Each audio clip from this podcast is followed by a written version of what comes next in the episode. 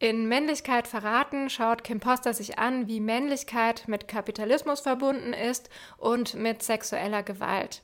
Er kritisiert das Konzept kritische Männlichkeit, weil das in der Regel total individualisiert ist und total isoliert von feministischen Kämpfen und selten feministische Kritik als Maßstab nimmt, sondern eigentlich eher eine Suche nach einer neuen Männlichkeit, mit der sich dann ähm, die Männer wieder wohlfühlen können, beziehungsweise mit der sie feministische Kritik besser auch wieder abwehren und verwalten können. Da können wir nochmal festhalten, dass obwohl das Thema kritische Männlichkeit in den letzten Jahren immer mehr besprochen wird und auch so ein neues Männlichkeitsbild propagiert wird, müssen wir trotzdem auch gleichzeitig feststellen, dass in Deutschland jeden dritten Tag eine Frau von ihrem Mann oder Ex-Partner getötet wird, einfach weil sie eine Frau ist.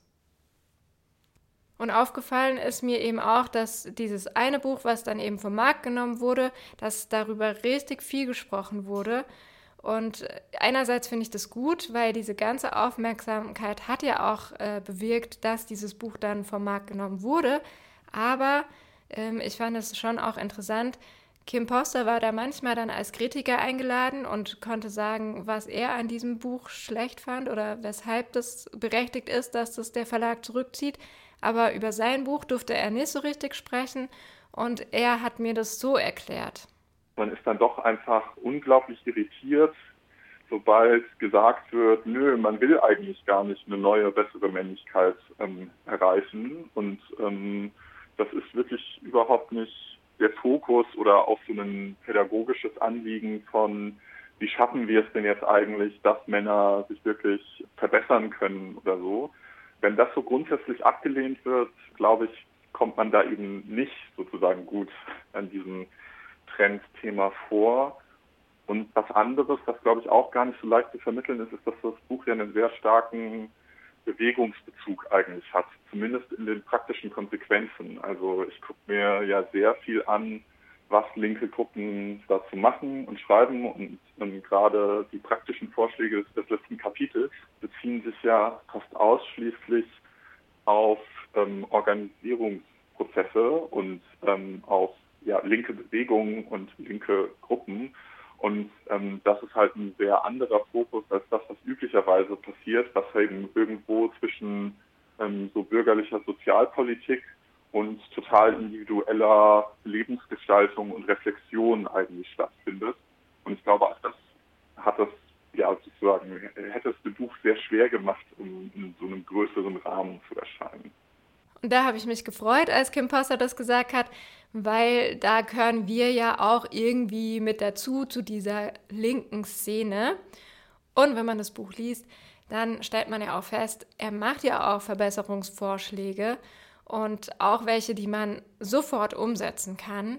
Zum Beispiel, dass männlichkeitskritische Praxis, würde ich es dann nennen, sich eben Männlichkeit als Problem vornimmt. Und das heißt dann, für Linke, dass man sich natürlich gegen Männlichkeit organisiert, inhaltlich, aber dass man sich auch in den eigenen Organisationen auch gegen Männlichkeit organisiert. Also zum Beispiel, dass man ernst nimmt, dass zum Beispiel sowas wie Täterschaft und männliche Gewalt, männerbündische Dynamiken, fest verankerter Sexismus, dass das alles auch in den eigenen Strukturen ein Thema ist und ein Problem ist, zu dem vor allem halt Männer ein politisches Verhältnis einnehmen müssen, damit man überhaupt vernünftig zusammenarbeiten kann und ähm, ja, da halt auch ähm, inhaltlich wirklich ja, ähm, konsistent sozusagen gegen Männlichkeit vorgeht. Und äh, genau, und was das dann genau heißt, das muss man dann, glaube ich, immer so ein bisschen ausdifferenzieren. Ich plädiere vor allem für durchgesetzte inhaltliche Standards. Das klingt alles abstrakt, aber er meint damit ganz konkrete Fragen und Aufgaben. Zum Beispiel kann man sich fast egal, wo man organisiert ist, sich die Frage stellen, wie werden wir damit umgehen, wenn einem Genossen von uns ein Übergriffsvorwurf gemacht wird. Das ist ja eine statistische Wahrscheinlichkeit, dass das passieren kann. Und ähm, man muss nicht darauf warten, dass wieder angeblich überraschend sozusagen dann sowas auftritt, sondern die Frage kann man sich jetzt schon stellen und dann schauen, genau, was ist unsere Haltung dazu, was ist unser inhaltlicher Stand dazu und was müssen wir auch organisiert haben, um dann handlungsfähig zu sein.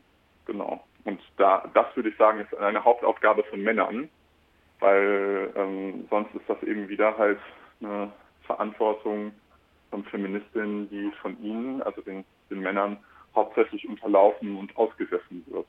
In seinem Buch hat Kim Poster jetzt aber auch geschrieben, dass neue Männergruppen, die sich mit ihrer Männlichkeit auseinandersetzen, keinen Sinn machen.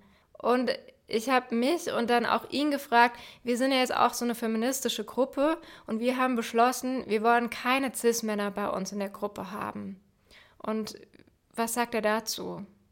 Also ich würde auf jeden Fall nicht in Frage stellen, dass es ähm, Sinn macht, wenn äh, Frauen und Queers oder wie du jetzt gesagt hast, Flinter, ähm, sich einfach ohne, ohne Männer äh, organisieren. Das kann ja äh, inhaltlich einfach sehr sinnvoll sein und ähm, in einem Zustand, in dem es meistens halt äh, sehr anstrengend bis einfach auch gefährlich oder ätzend ist, sich überhaupt mit Männern zu organisieren, macht das ja auch einfach manchmal Sinn, sozusagen, äh, auch allein aus Effizienzgründen.